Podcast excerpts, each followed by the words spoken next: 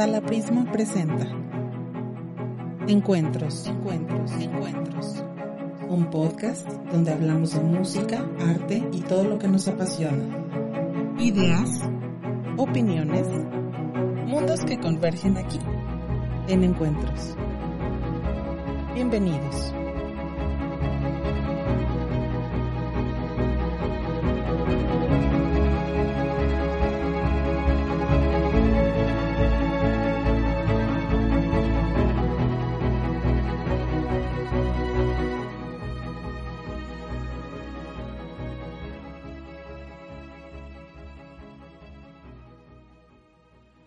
Hola, ¿qué tal amigos? Bienvenidos a un episodio más de Encuentros. Es para mí un placer estar con ustedes de nueva cuenta. Ya sé que nos escuchan en diferentes lados de este mundo, desde España, Argentina, Perú, Colombia, Venezuela, Uruguay, Estados Unidos, España, México, desde donde grabamos estos podcasts del norte de la República Mexicana pero no los veo comentando, así que por favor en Evox los invito a que comenten y a que escuchen los demás programas. Ya saben que tenemos Misterios del Arte, que ya tiene algunos episodios, un, eh, un día como hoy, que sale diariamente, Soto Voce con Alejandra López Fuentes, etcétera. Pero al grano, el día de hoy quisiera platicarles, compartirles esta charla con todos ustedes, porque ya saben, como dice Héctor Gil Müller, esta charla es de tres partes, los que hablamos aquí y ustedes que con esta charla dejan volar su imaginación y dialogan con nosotros, si no bien en directo, sí dentro de sus cabezas, sí dentro de los comentarios que nos comparten. Y para hacer un poquito de polémica, quise invitar a dos amigos que se dedican al mundo de la ópera. Actualmente, con toda esta situación pandémica, bueno, la situación cambia un poquito, pero nos vamos a centrar en un punto un poquito eh, controversial de pronto, porque las puestas en escena ya no son las mismas que antes. Yo quiero ir a la ópera a ver la traviata con aquellos vestidos pomposos, las luces cayendo en candiles enormes, o la cigarrera ahí en Carmen, y resulta que me ponen un plato en medio y todo vacío y me siento estafado porque pagué muchísimos euros por ese boleto y no me ofrecen nada escénicamente. Bueno, eso es lo que algunos llegan a pensar. Y entonces invito a Renier a que se presente. Bueno, buenas tardes. ¿Qué, presentación tan polémica ya. Este, bueno, yo soy Renier Piñero, soy ah, director de escena venezolano, eh, pero el grueso de mi carrera pues lo desarrollé en España. Eh, me formé en Madrid y en Barcelona y desde hace ya un tiempo radico aquí en México. Este, aquí he tenido la suerte de dirigir en varias, varias producciones de ópera y de teatro. Este, y ahora soy eh, director de escena y de interpretación del México Opera Studio. y ahí, pues bueno, estamos trabajando con un equipo constantemente en la formación de jóvenes talentos. Y pues bueno, sí, eh, esta pregunta que me lanzas, este, siempre pasa algo en el escenario, aunque haya solo un plato. Sí, ¿verdad? Siempre pasa, siempre pasa. Muchas gracias por estar aquí en este episodio. La, la, verdad te agradezco mucho hayas aceptado la invitación y espero que no sea la primera y última. Eso yo lo espero muy enormemente. Pero también nos acompaña Alejandro Miyaki, quien ya ha estado en algunos episodios en la primera temporada. ¿Cómo estás, Alejandro? Pues muy bien, muchas gracias. Aquí listo para eh, la polémica. Vamos a que arda Troya, ¿no? La batalla entre el director musical y el, director, de, escena. Eh, pues este, el fenómeno es muy complejo. De por sí la ópera es un fenómeno muy complejo. Ver eh, involucra tantos elementos, un coro, eh, este, actores, bailarines a veces, eh, los solistas, y, se maneja tanta, tantos elementos y hay tanta tradición dentro de la ópera que, que siempre es complejo para el público ver este tipo de cosas nuevas. Y como involucra principalmente música y teatro, eh, como que hay siempre estas dos corrientes entre, que debaten entre privilegiar la música o privilegiar lo escénico. Sí, exactamente, porque cuando, mira, normalmente la vieja escuela está acostumbrada por cuestiones técnicas a escuchar la ópera. ¿No? Las antiguas generaciones, porque hoy sí tenemos mucho contacto con versiones en video, pero antes el único contacto con la ópera más inmediata, más económica, si no vivías en la Ciudad de México, en las grandes ciudades donde hay teatros, era comprar discos. Entonces, la ópera, en lugar de verse, se escuchaba y allí se dejaba volar la imaginación. Y una vez que te enfrentas a puestas en escena, es diferente. Entonces, hay momentos en los que las generaciones pasadas privilegian la música porque a eso están acostumbrados en principio. Sí, y, creo que, como, como menciono, es tan complejo lo que implica el montar una ópera que creo, creo que, el, que el mismo desarrollo de la ópera ha hecho que, que, llegamos a este punto y podamos discutir acerca de este tema.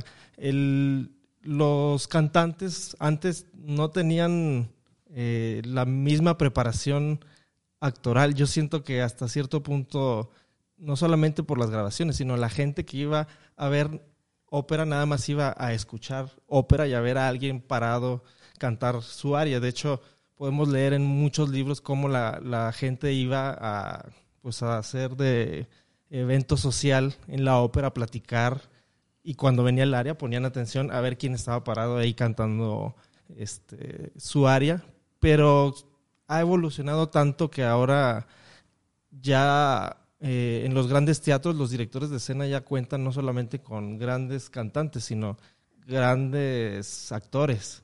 Y creo que eso mm, permite nuevas posibilidades. Así es. Sí, yo creo que de hecho e, en la evolución de, de la ópera actualmente nosotros tendríamos que concebir al cantante como a un actor cantante. ¿no?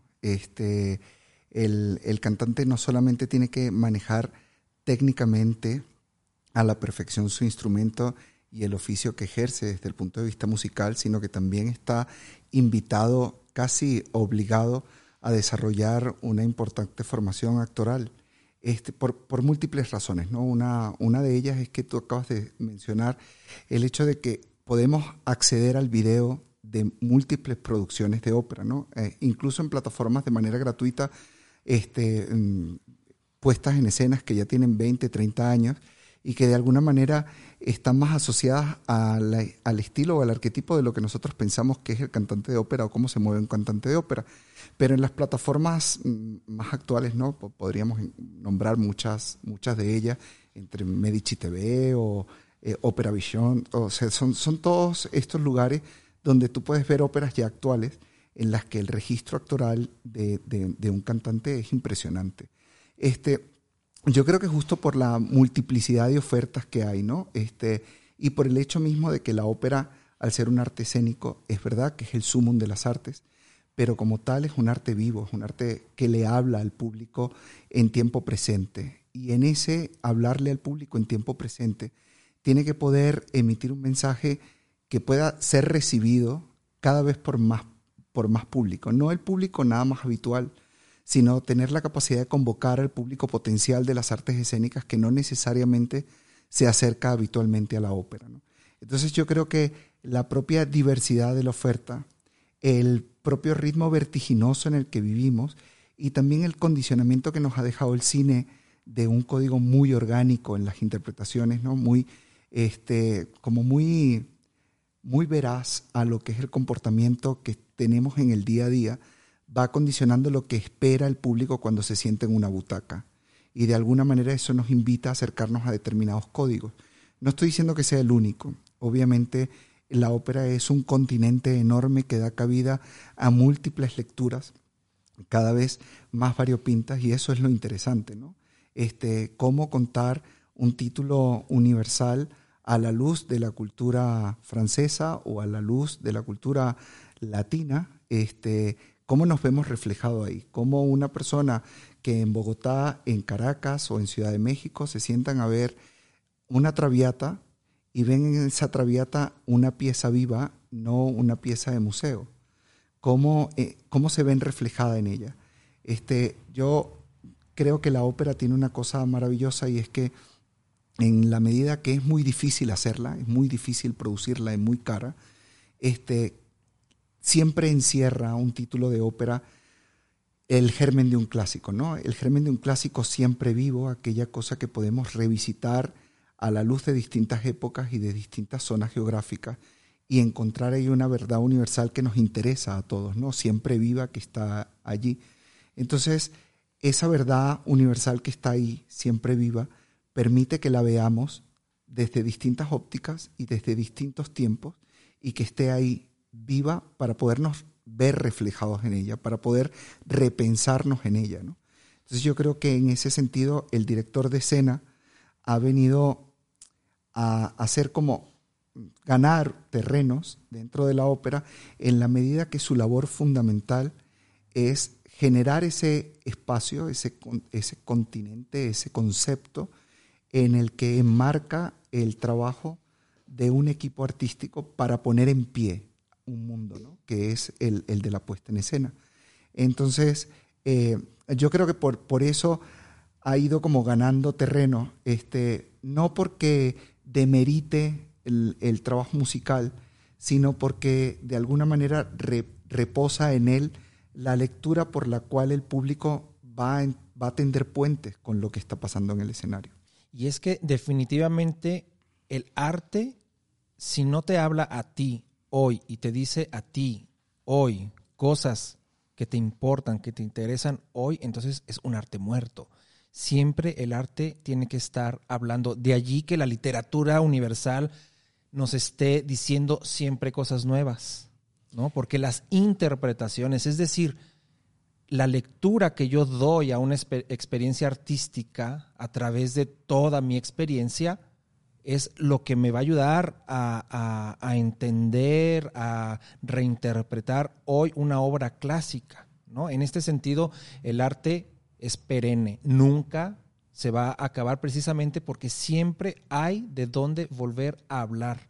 Sí, de hecho, yo creo que ahí nos podemos ver un poquito reflejados en el desarrollo del teatro per se, ¿no?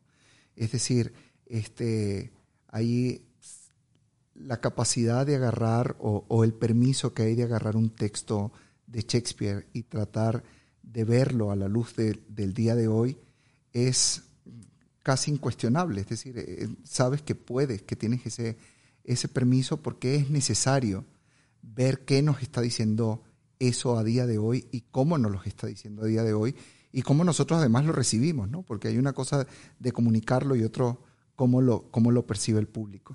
Y yo creo que pues ahí está ese, ese espacio como vital en el que la ópera va agarrando tantos colores, ¿no? Diferentes. Este, y yo creo que además es, eh, es, un continente muy bonito porque sigue estando la búsqueda mm, respetuosa y tradicional de, de, la forma de hacer ópera canónica, llamémoslo así, pero también hay entrada para un montón de, lecturas múltiples, mucho más mm, transgresoras, si lo queremos llamar así, este, y no por eso se pierde la esencia de, lo que está en el, en el fondo, ¿no? De, de, lo que dio, de lo que alumbró ese título. Sí, exactamente, Miyaki. La ópera, al ser un arte compuesto por muchísimos elementos, muchísimas otras expresiones artísticas, la dirección escénica está al servicio de la música, todas aquellas cosas que no son musicales están al servicio de la música, hablando de la ópera, o tiene que haber un equilibrio. Pareciera que tuviera que defender a la música por ser músico y por tomar una postura solamente este meramente de, con, un sesgo de identidad. Pero mm, no, y, es que simplemente si, si tomamos en cuenta cuál fue el proceso de composición de una ópera, nos vamos a dar cuenta que lo primero que tuvo el compositor fue un texto. Eh, un texto creado por un libretista que se le ofrece al compositor, el compositor a partir de la lectura del texto empieza a, generar ideas musicales y empieza a desarrollar estas ideas.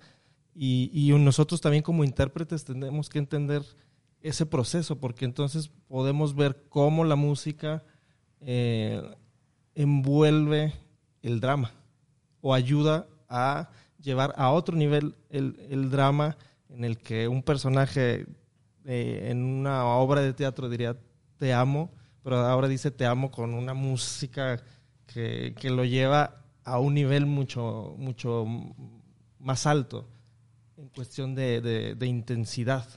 Entonces creo que sí es eh, mm, importante que, que, se privilegie en principio el, el texto y que sobre eso la música ayude a, llevar a este nivel eh, mucho más elevado el texto. En este orden de ideas, Renier,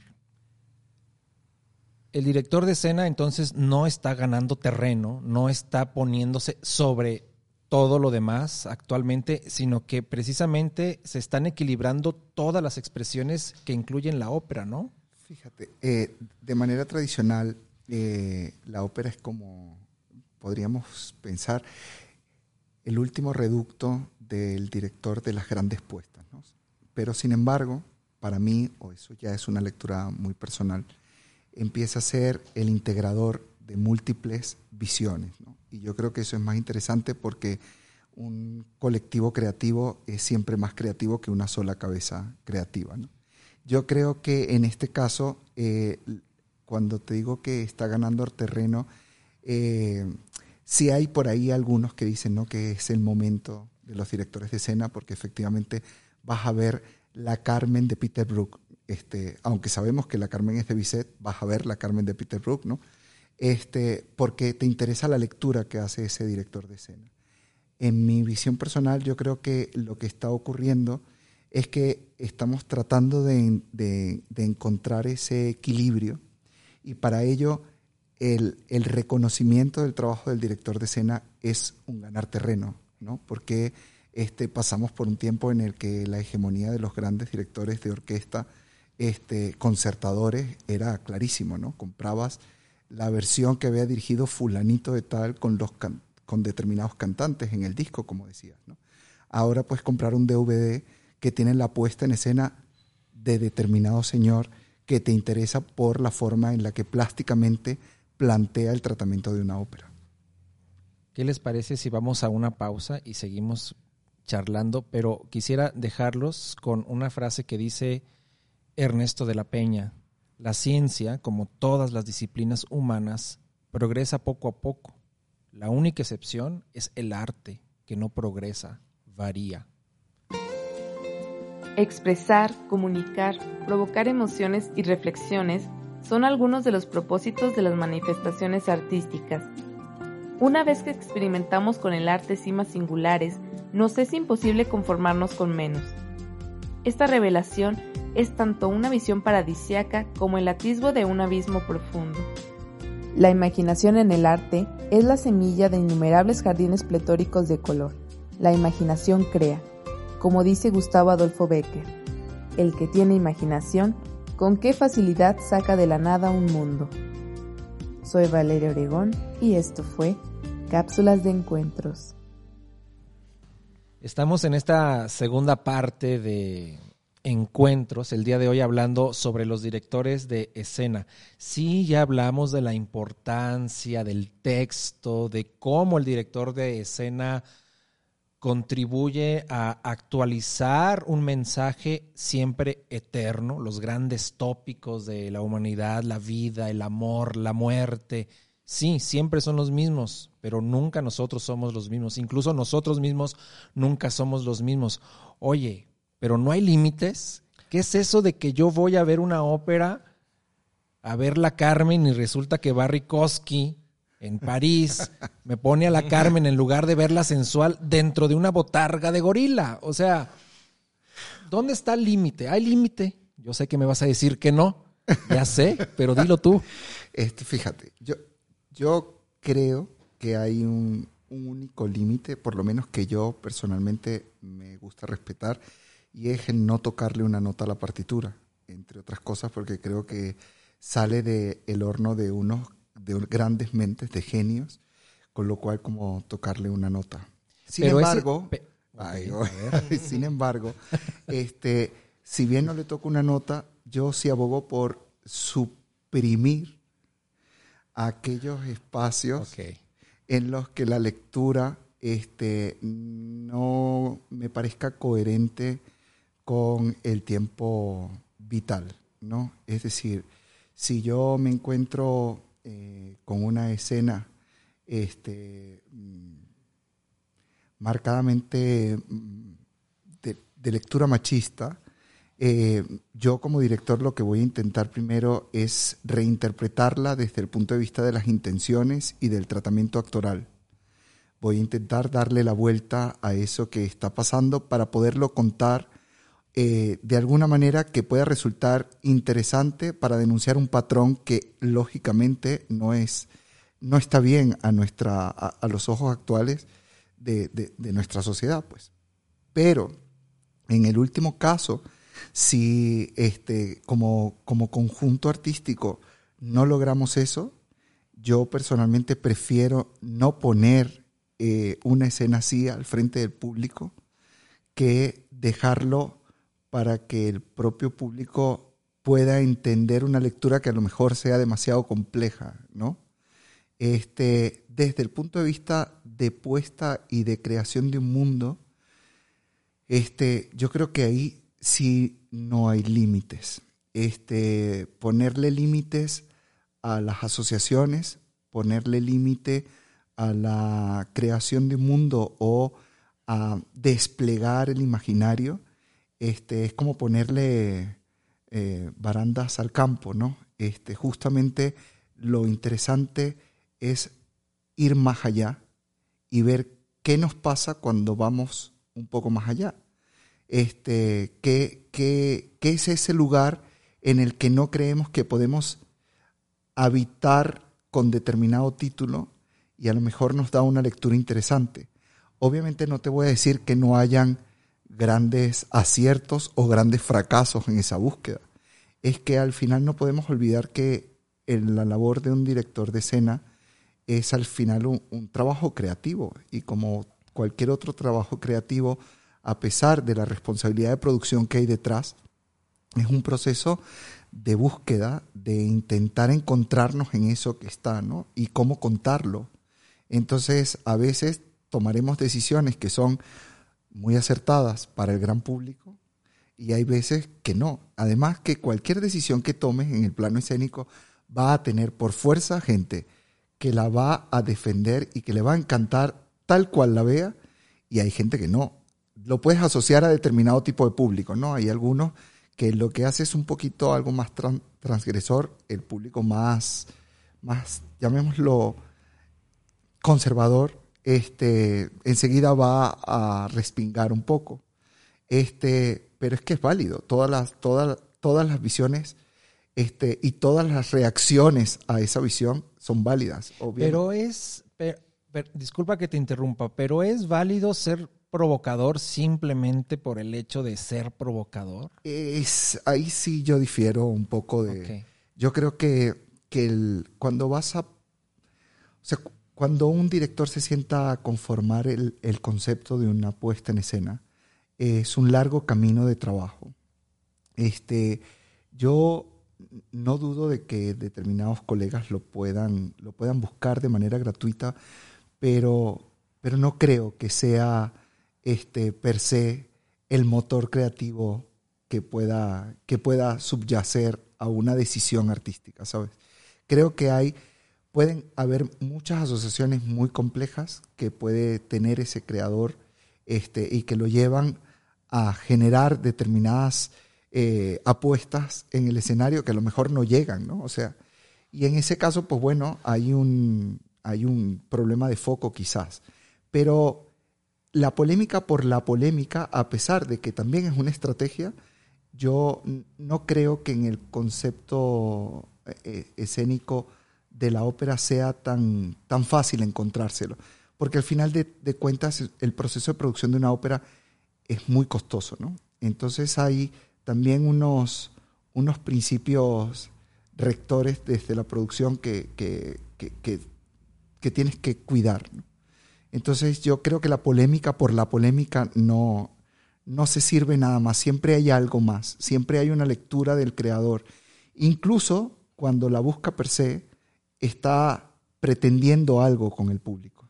Sí, por supuesto. Ahora, gracias a los aciertos o a los desaciertos de una producción, de una visión escénica de tal o cual ópera, es que el arte se transforma y no se queda encajonado, ¿no? Eso, eso creo que es algo loable. Pero cuando estabas hablando sobre no tocar la música, me acordé de esta frase, eh, omitir los detalles no es mentir, ¿no? no te estoy mintiendo, no te dije la verdad. Exacto. ¿no? Entonces dices, no tocar ninguna nota, pero pueden omitirse. ¿no? Y yo acá de este lado de reojo estaba viendo a aquí y dije, le quiero preguntar, tú como pianista, como músico, como director de orquesta, ¿estás de acuerdo con esto?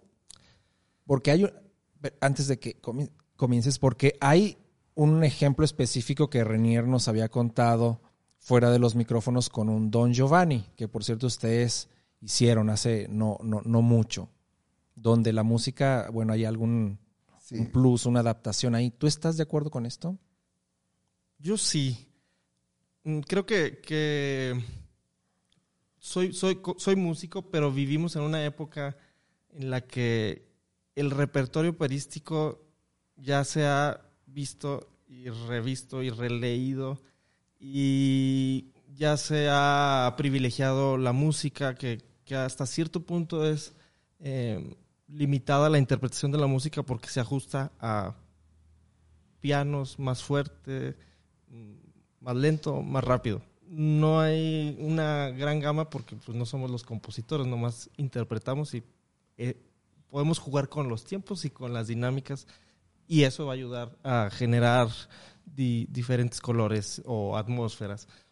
Ahora ya se llegó al punto en el que se privilegia la, dirección escénica y entonces yo estoy viviendo este momento en el que yo ya no quiero ver una bohème eh, este, tradicional o una traviata en los salones de... O sea, si la quieres ver la bohème en el, en el, en el espacio, allá en la luna. ¿Por qué no? No o sea, no, no sé hasta qué punto, no, he visto esa ópera más que... Es buenísima. Klaus Gust se llama el director de escena no, no, no la vi completa y no sé cómo eh, justificará este, muchas situaciones específicas del libreto.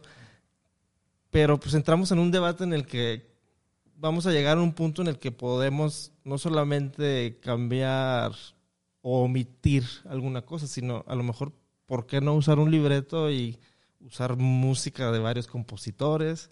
Que es lo que se hacía en la antigüedad, ¿no? Finalmente. O sea, ¿cuántos Clemenzas de Tito hay con el mismo libreto de Metastasio?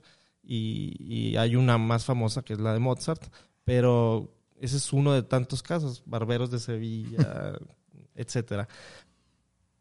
¿Por qué no hacer eso mismo con un libreto o cambiar texto del libreto o o sea, yo no, no, estoy atado a hacerlo tal cual porque, porque ya vivimos en una época en la que hemos visto muchas grabaciones, ya vimos muchos eh, videos, ahora tenemos el YouTube, Spotify, donde podemos eh, ver una cantidad de lecturas que se han hecho sobre cada ópera que, que ya nos está llevando el mismo desarrollo interpretativo a buscar nuevas posibilidades para que, como decía ahorita Renier, ya no, sea, no, no sea solo una pieza de museo, sino que sea una pieza de museo pero viva. Sí, exactamente.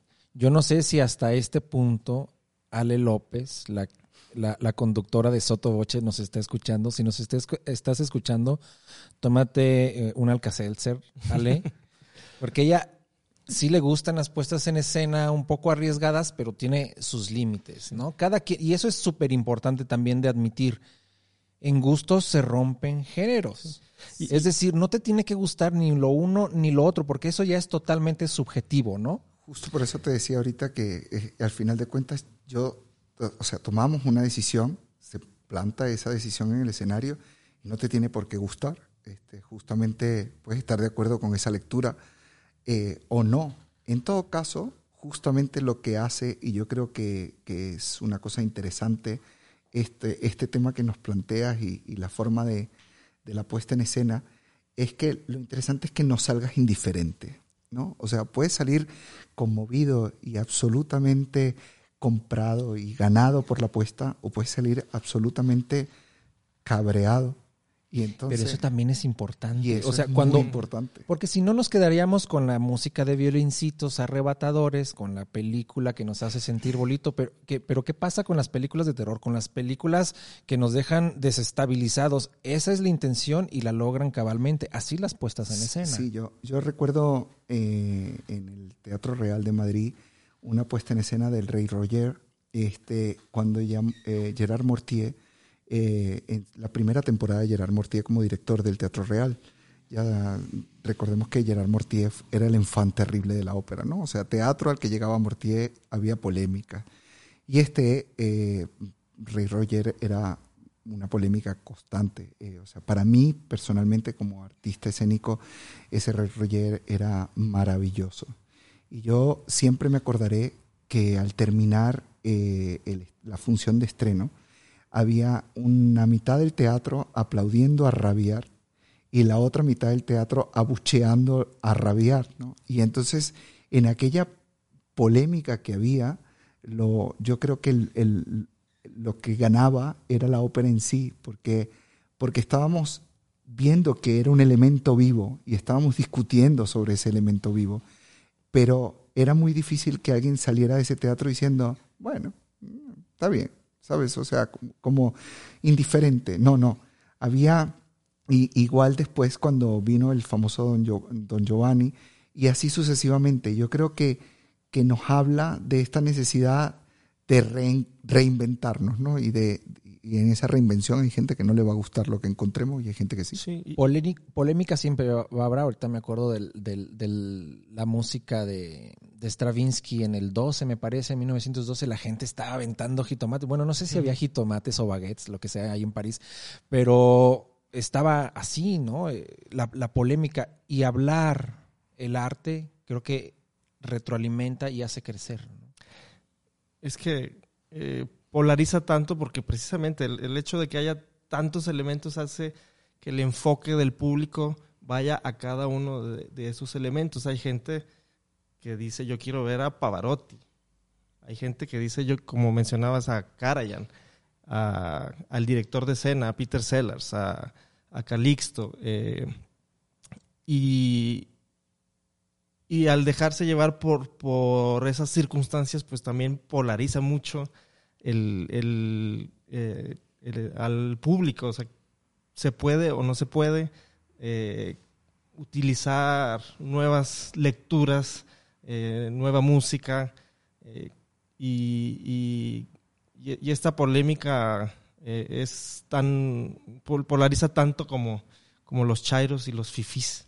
Entonces, hay un encuentro ahí muy fuerte entre lo que eh, espera un público de una producción y, otra. Yo ya estoy pensando que tú estás ideando algo al respecto para una puesta en escena eh, próxima con toda esta cuestión que se vive políticamente en la República Mexicana. de, Hecho, sí, pero... si, además consideras que soy venezolano, o sea, tenemos ahí material político para hacer una miniserie de óperas. Todos los mexicanos con un espejo enfrente o algo que se vean en la cara. Interesantísima charla. ¿Has visto una puesta en escena que te ha dejado conmovido en el sentido de que, digamos, ha, trastocado tus convicciones como director o no? ¿Todas las has recibido? No, es que son varias. Sí. varias. Sí, este, mira, recuerdo un diálogo de Carmelitas que hizo el, el Teatro Real pero era producción del Real también en, tiempos del, de Gerard Mortier, pero no se hizo en el Teatro Real, sino en el Madrid Arena, este, que es un lugar de eventos masivos. y construyeron una cúpula de catedral impresionante. O sea, yo, si, si esto lo pudiéramos transmitir en las imágenes que uno tiene en su subconsciente, yo vería, o sea, cerrar los ojos y ver esa mega cúpula, ¿no? Este, el Rey Roger que te, que te contaba ahorita también fue una cosa que a mí me, me trastocó. ¿Esa se puede ver o no? Eh, la verdad es que no la he buscado. La verdad es que no la he buscado.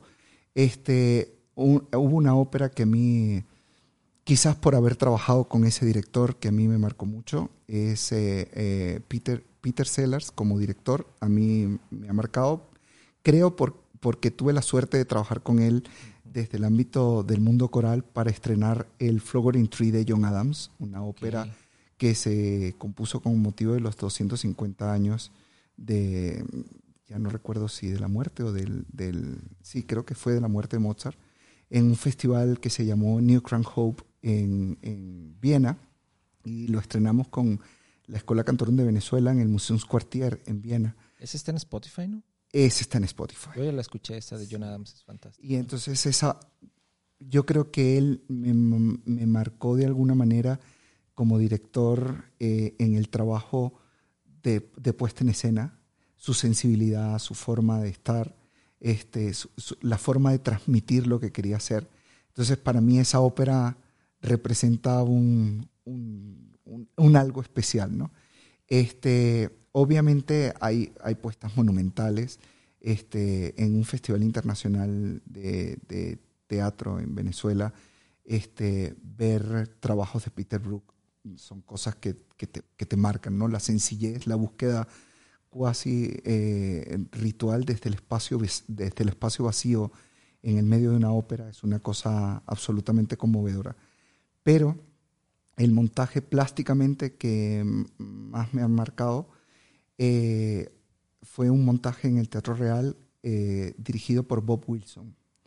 La búsqueda de la belleza plástica de Bob Wilson es, de otro nivel. Este, eh, la forma en la que él se planteaba el tratamiento de la luz, del color, de la interpretación, de la condensación del tiempo a través de, de la forma y la calidad del movimiento es maravillosa. La verdad que sí. Y ahorita hablamos de ópera. A mí una de las artes que más me encantan es el ballet. y ahí hay unas cosas también maravillosas, ¿no? Maravillosas con Pina Bausch y, y Mats Ek, entre, entre otros. Es fantástico cómo lo visual nos puede transmitir tantos mensajes o provocar tantas ideas a nosotros mismos. Sin embargo, no sucederá en algún momento que como los grandes compositores del siglo XX incluido, eh, no sé, Penderecki, al final regresan a las raíces contrapuntísticas, regresan al sonido renacentista de la música, ya cansados de este viaje vertiginoso de la tonalidad. ¿No sucederá lo mismo con directores de este calibre? Sí, o sea, de, de hecho yo creo que hay ramas, ¿no? Es decir, si tú ves el trabajo del maestro Romeo, eh, Romeo Castellucci, este, él es heredero de, de toda esta maquinaria del artificio barroco y es maravilloso, con una limpieza plástica contemporánea este, increíble, ¿no? Este, entonces ves como la gran puesta y, y en, la contraparte también eh, en búsqueda de la sencillez plástica y sin embargo de una precisión y otro camino de, de, esa belleza está Bob Wilson y sin embargo puedes ir a Peter Brook y a toda una escuela que ha ido dejando, este, porque obviamente te influencia un maestro de ese calibre, este, y esa búsqueda del espacio vacío, de la sencillez, de, de ir a la búsqueda como de, llamémoslo mal, y pronto el minimalismo en la escena, ¿no? Este, pero eh, son como todas esas vertientes tienen cabida en ese repensamiento contemporáneo de, de, un arte como la ópera. Y yo creo que eso es maravilloso, porque no hay un canon, ¿no? Este, y, y así, la, no sé, el detalle fino que puede tener Emilio Sagi cuando, cuando dirige. Este, entonces son como, como mundos, son como pequeñas formas, ¿no? Como una eclosión de distintas maneras de hacer, este, en la que directores más jóvenes, entre los que me puedo inscribir, pues vamos bebiendo y nos van dando como el ánimo de encontrar esa forma propia para ser de nosotros mismos. Sí, este mundo, estas estrellas, estas constelaciones que nos permiten apreciar un universo fantástico. ¿Quieres agregar algo, Miyaki? Te veo pensativo. Pues creo que, la polémica va a ser más bien con, la gente que, nos escuche, porque estamos muy de acuerdo en, que... Estaría interesante que nos comenten, ¿no, Miyaki? Ahora que lo dices. Sí, sí, que, los invitamos a, decir qué es lo que prefieren, eh, si, si creen correcto que, se busquen estas nuevas posibilidades eh, de, no sé, componer nueva música a partir de un mismo texto. Eh. Y si hay más posibilidades de ir más allá, porque el libreto tradicional dicta una cosa y se hace, pero escénicamente se ha ido transformando. ¿Por qué no podría suceder lo mismo con la música? Exacto. Y con, y con, los y, con las líneas de los cantantes. porque eso es intocable. Es, es difícil porque ya, ya estás hablando de, del compositor también. Entonces, eh, también existe el, debate de qué se va a mostrar, la Carmen de Bizet o aprovecharse de que hay una Carmen famosa para ponerle el nombre de otro compositor. Sí, claro. Y el público qué va a ver. También se, se hay gente que, que, se va a sentir engañada por es que yo venía a ver la Carmen y la Carmen es de Sí, yo, yo, yo ahí creo que es muy interesante esto que, pasa en el teatro, ¿no? Cuando tú vas a ver, eh, se me ocurre ahorita la Compañía Nacional de Teatro Clásico en Madrid o la comedia o la comedia francesa este, o un Shakespeare en, en, Inglaterra, ¿no? Si tú agarras un Lope de Vega y quieres hacer, no sé, el alcalde de Salamea, este, obviamente hay determinados, o sea, la, la esencia siempre viva es la de un clásico, pero hay determinados eh, recursos que, pues bueno, a lo mejor nos pueden parecer anacrónicos y que ya no están tan vigentes en nuestra forma. Entonces, pues bueno, se hace una versión y busca un gran dramaturgo contemporáneo. Entonces se me ocurre, por ejemplo, eh, cuando la Compañía Nacional de Teatro Clásico de España, con su anterior directora, Elena Pimenta, comenzó su, su periodo de directora artística, ella comenzó con un montaje eh, muy, muy recordado de La vida es sueño de Calderón de la Barca. Este, y sin embargo, la versión de La vida es sueño era hecho, estaba hecho por un gran maestro que es Juan Mayorga, o sea, un gran dramaturgo. Y pues eso no genera una, una polémica. Está, está entendido que es necesario revisitarlo de esa manera. A lo mejor ahí hay un espacio de, desarrollo este, masivo para la ópera.